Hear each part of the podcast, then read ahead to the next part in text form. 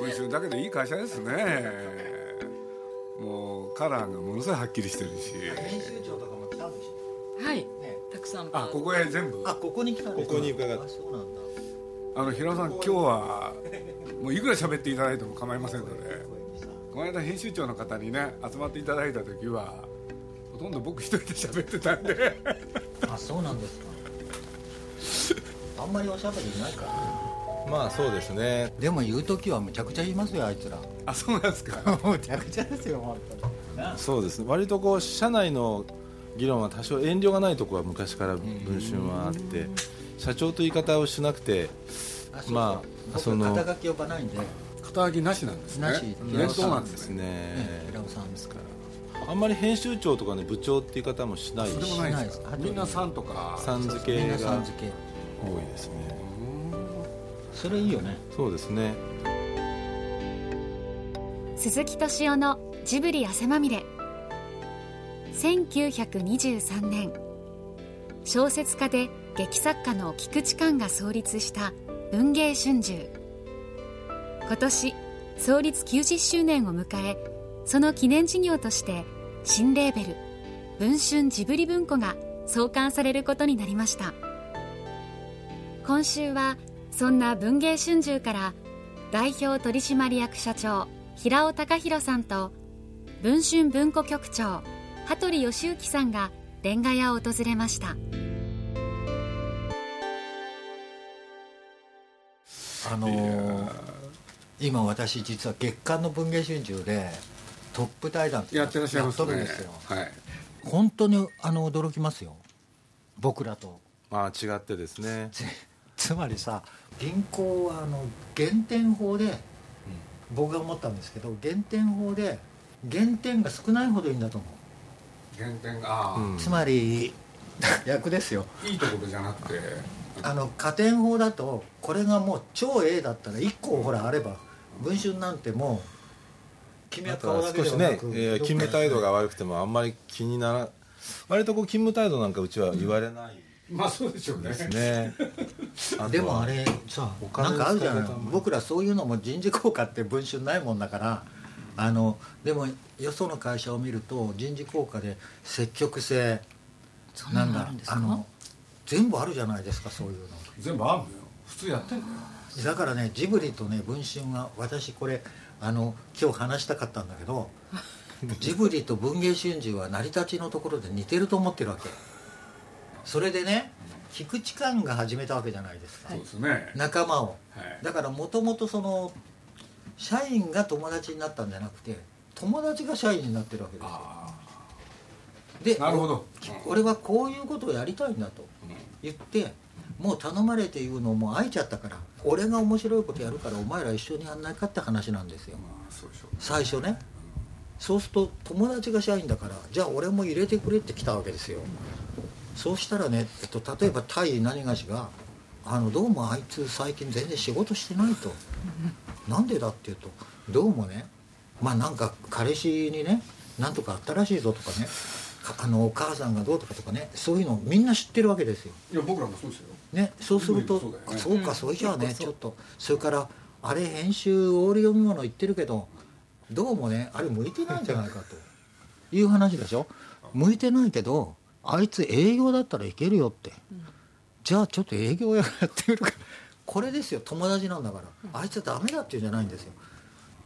そういうの結構だからあるんじゃないかっていうのが一つと。もそうですよね。確かに。やっぱり好きっていうのが最初にあるから、まあ金儲けしなきゃいけないんだけどね、だけど金儲けがついて回るのが一番ねいいと思う。あ結果的に。そうですよ。僕必で要な鈴木さんの本ご本を拝読してるとそうですよ。必要な時しかしないですもんでもしない期間はどれぐらいあるんですか？結構しない時しなかったですよ。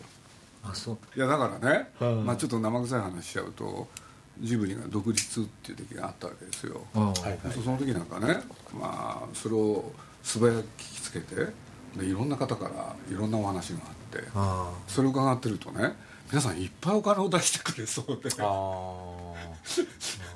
俺でね、まあ、みんなとじゃあってことでそういうことも題材に相談しなきゃいけないじゃないですか。そしたらみんなね「あいいな」って言い出すわけですよ。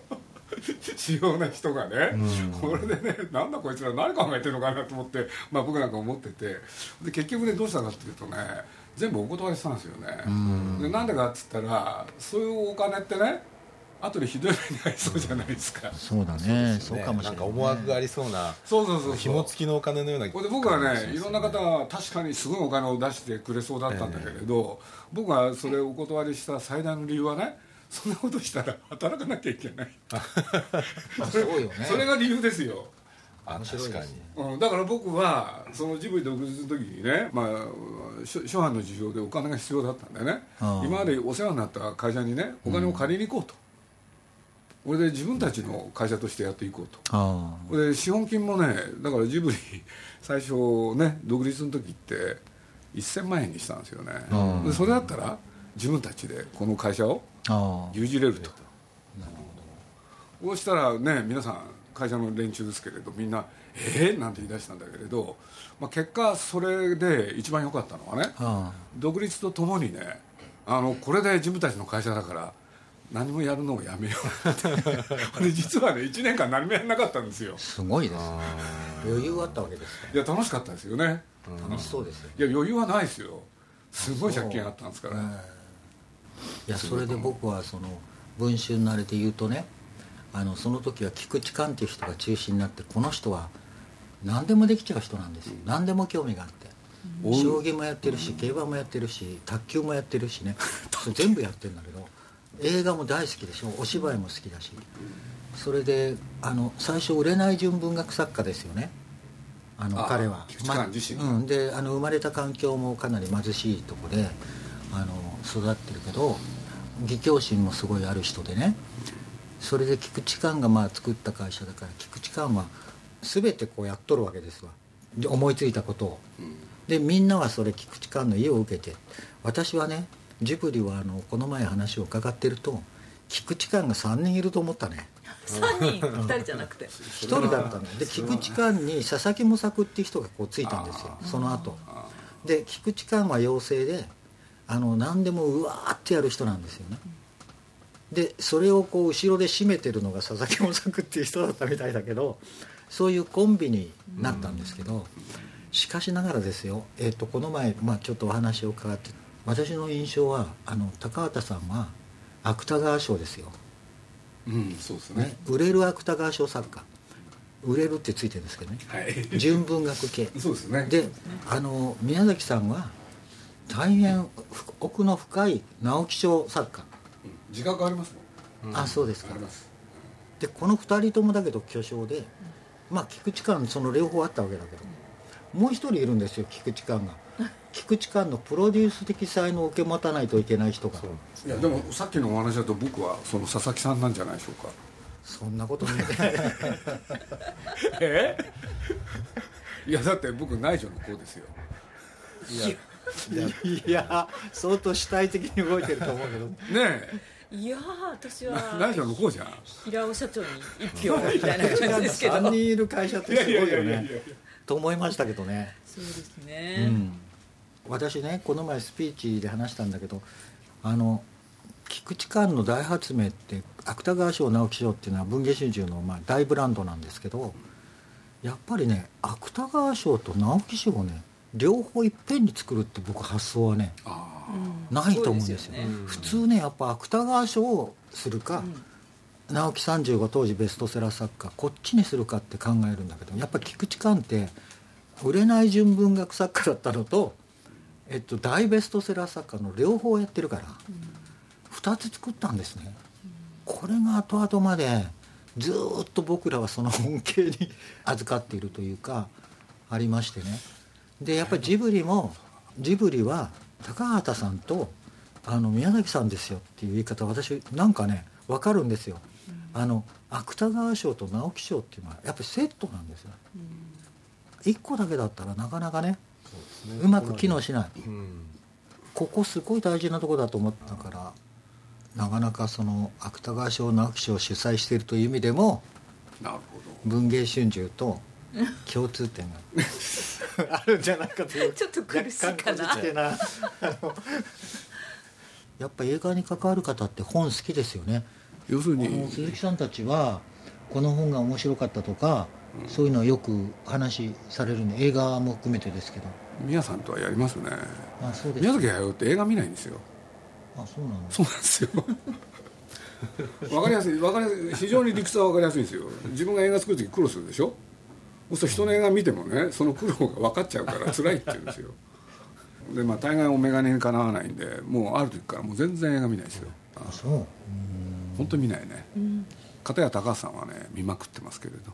あそういう意味でも対照的ですけどね、皆さんはあるのは本だけですね、あそうですか。本よくお読みになって本が好ますよねきですよね、彼の場合は何て言ったかな。自分の孤独と僕は平気で言いますけれど。孤独孤独？それがすごいですよね。ああ勝手に思い込みでそれそれその孤独がね原作よりいいんですよね。素晴らしいじゃないですか。みんな誤読してほしいよね。そうすると。児童書でね彼に僕ね読めって言われた本がいろいろあるんですけどね、特徴が1個あるんですよ。庭がついてるんですよねタイトルに「なんとかの庭」って。これで読んでみるでしょ？そうするとね面白くなんともないんですよ大概 そうすると何が彼にとって面白いかっていうとね読んでるうちにその庭がどういう庭かをね 自分でね 想像しイメージしなおかつね庭師のように作っちゃうんですよ。でその庭が素晴らしいんですよ。そうですよね。そうするとそこでの人と人の出会い男女だったり、そうするとねいい本だっていうふうになるわけですよ、で鈴木さん読んでって言うんだけどね大概ねこれがねダ作なんですよね。そうなの。やっぱ宮部みゆきさんがあのお母さんからねあの映画の話を子供をこう小さい頃聞くんですね。とこういう映画があってこういう映画があってこういうふうに面白いんだよって聞くと彼女はずっとそれ印象に残ってるわけですよ。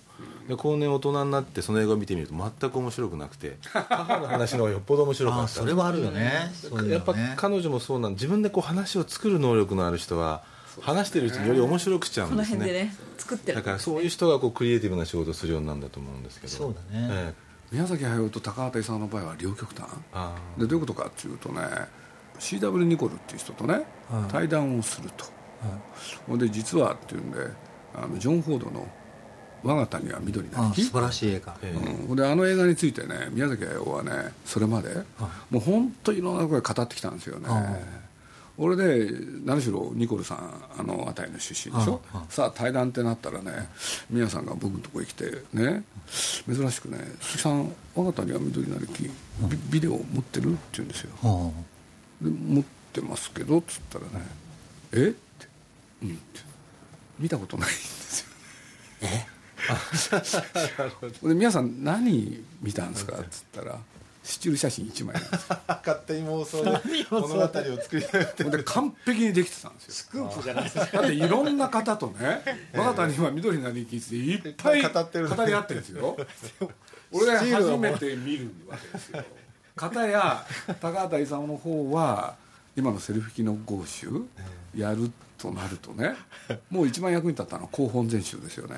あああれはすごいですからね。そうあの広本で要するに最初全部の改訂そう。も見てるわけね。それを全部読んでるわけです。よああなるほど。でなぜこうしたのかまでね。全部大学ノート作っちゃう人だから。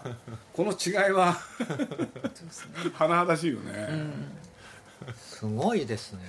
じゃあスチール1枚で大体この想像力を広げはい俺でその1枚のスチールの中の誰がどういう人物かも自分で勝手に決めてるんですよ勝ね手に決めるってだけど。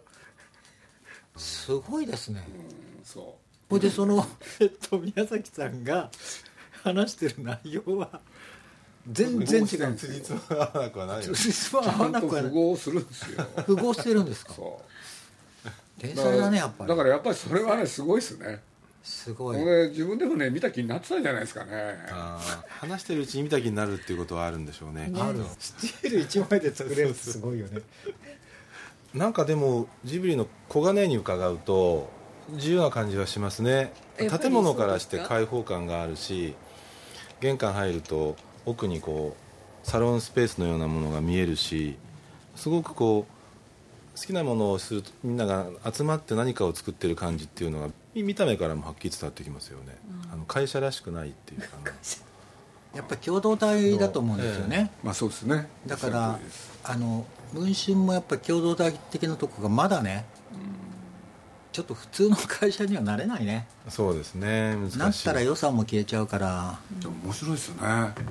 そうやってすごいだって年数が経ってて今年はなんて90年ですからねでしょ？90年なんですそよれでそれが伝統っていうのか会社のカードとして残ってるっていうのは、あの文春っていうとそれからもう一つは先ほどちょっとお話にあったけど菊池寛っていう人は確かあれ大英かなんかのそうです。大映画の人。ねで、えあの設立者の一人なんですかあれ。大映の一人だとそうだ思いますね。ねだからね伝統的に映画好きな人多いですよ、えいやだから木俣さんっていうね、今の編集局長とはお目にかかったのが多分ね僕正確なこと覚えてないんだけど20年ぐらい前だと思うんですよね、彼があの取材かなんか受けた。んですよあそうなんですか。ほんでそこからなんか季節の挨拶とかね。なんか何年かに1回会うとか。でいろいろやってたのが、今回ね、きっかけに実はなってるんですよ、でそうこうしてるうちにね僕らであのジブリの月刊誌でね「熱風」っていうのがあるんですけど、そこで映画のことを連載してた。でこの本一体どこで出そうかって言った時にそれで木俣さんのことを思い出して、でこの本どうですかとそれでその本を文春文庫でそうですそうです、まあ、出させてね3月に韓国あのやっていただいたんですけれどその中で？うん、そこのご相談に伺った時に、はいはいはい。木俣さんと柏原さんが対応してくださって、印税の話になっちゃってうちがお願いした印税はちょっと高かったみたいであ。柏原さん「うーん」って言ってらしたら 木俣さんが「でもジブリの文庫を全部出すみたいな形で発う送したらちょっと印税も変わるんじゃないですか？みたいなことをちらっと言ってくださって。これがきっかけ。それで鈴木に「じゃあ相談に。あそうなんだ。なの。これがそもそもの？よかったですまで よかったですよ印税の話からなんだ。うん。あなるほどそうなんだ。でもジブリは本当に単なるアニメのあのコミックだったら私あのコミック文芸春秋やらないんですね。ね。やってまあ失敗してますし、お大昔やってましたよね、うん、やってたことあるんですけど私赤塚不二夫さん担当してたもんですから。あそうですか。あの赤塚さんひどいんだよ。僕当時「先生頑張ってください」とか言ってるとね「平尾君僕ねあのね雪山参加をね歌うとね漫画を描く意欲が出てくるんだってちょっと歌ってくれるとか言うんだよ。それで「いやそんな嫌ですよ」って言ったら「漫画が描けなくなっちゃった」とか言うんですよ。なんとかして書いてもらえて「じゃあ先生歌いますよ」って「勇気よ」って言ったら「あ書けるようになってきたぞ」とか言うの。そうするともういいだろうと思ってやめると「あまた書けなくなっちゃった」俺ずーっとさ3時間ぐらい歌ってんだよ。そんなのが漫画になったんですおかしいですねやっぱりまあ文芸春秋って結局あの文芸春秋っていう雑誌がね文芸春秋の全てだと思ってるんですね僕。発想とか全部。あの月刊の文芸春秋に全部文芸春秋。があるんですね。はい、あれが本質でその意味はやっぱり総合っていうことでその時のニュースそれから政治経済えー芸能全部社会的な事件全部含めて一番主要なものは何だろうって発想なんです、そうするとあの書き手の方も作家さんもいるけどあのいろんな文化人あるいは建築で誰がいいとかね、それから科学でもいいんですよ、山中先生がノーベル賞を取ったらこれは突出してるわけだから、この人たちに出てほしいっていうのはそれがいつも僕らに刷り込みされてまして、まあそういうわけでそのやっぱりジブリの作品っていうのはやっぱ突出してるわけですよね。単なるこのアニメ映画ではなく、まあ、そそういう意味じゃ世界的なあれなんだからね、カルチャーだからやっぱりジブリ文庫っていうのを作れるっていうことはすごい社員も喜んでるんですよ、まあこれ成功させないと終わりなんですけど 皆さん買ってください。いや面白いんですよね。上がってますね。販売とかみんな喜んでるから。特に女の子はね。ええ。少しこう外の人に自分とこの作ってるものも若い女の子たちが自慢できるってこともあるんだと思うんですけど。今度だからちゃんと言っとかないといけないんじゃないか。文春ジブリ文庫はやるんだが、はい。ジブリの教科書シリーズとシネマコミシネマコミックスを両方出していくっていう。それで文春ジブリ文庫というのができる。発売日は4月10日です。4月10日ですから。でもそんなこといくら連呼してもね売れないんですよ。あそうなんだ。結局平尾社長っていう人がね聞いてる人がいい人か悪い人かってこの判断で決まるんですよね。腹の中は真っ黒ですよなんとかして騙してでもいいか。らもう反応見てるとみんなそうなんですもう。あこういうふうに言っちゃいけないんだ。え？宣伝だ宣伝っぽいのはもうやってるなあのみたいな感じで。お客さんはもう全部分かってるんでええだからこのこの番組の最大の特徴ってね本音が出てるかどうか。そうなの。本音は売りたいに決まってる。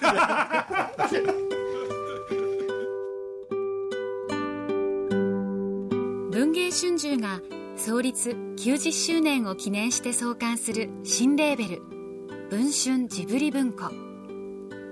第1弾は4月10日に発売されるジブリの教科書1風の谷のナウシカ。シネマコミック1風の谷のナウシカ。さらにアニメーター大塚康夫さんの回想録。作画汗まみれ改訂最新版の3冊。そして今後も5月に天空の城ラピュタ関連。6月に隣のトトロ関連。10月に蛍の墓関連と続々と観光が予定されています。お楽しみに。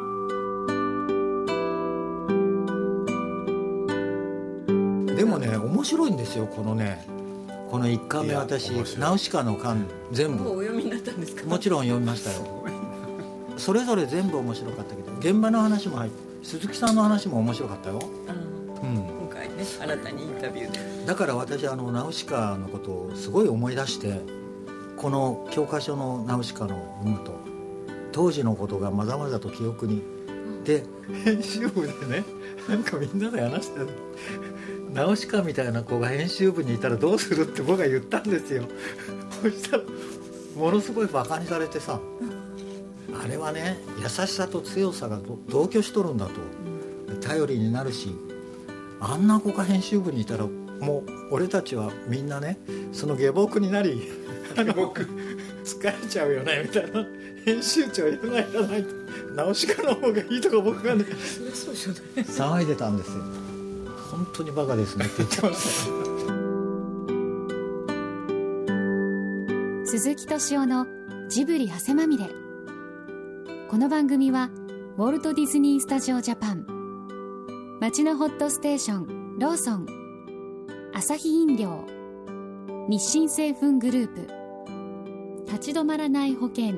MS&AD 三井住友海上。au の提供でお送りしました。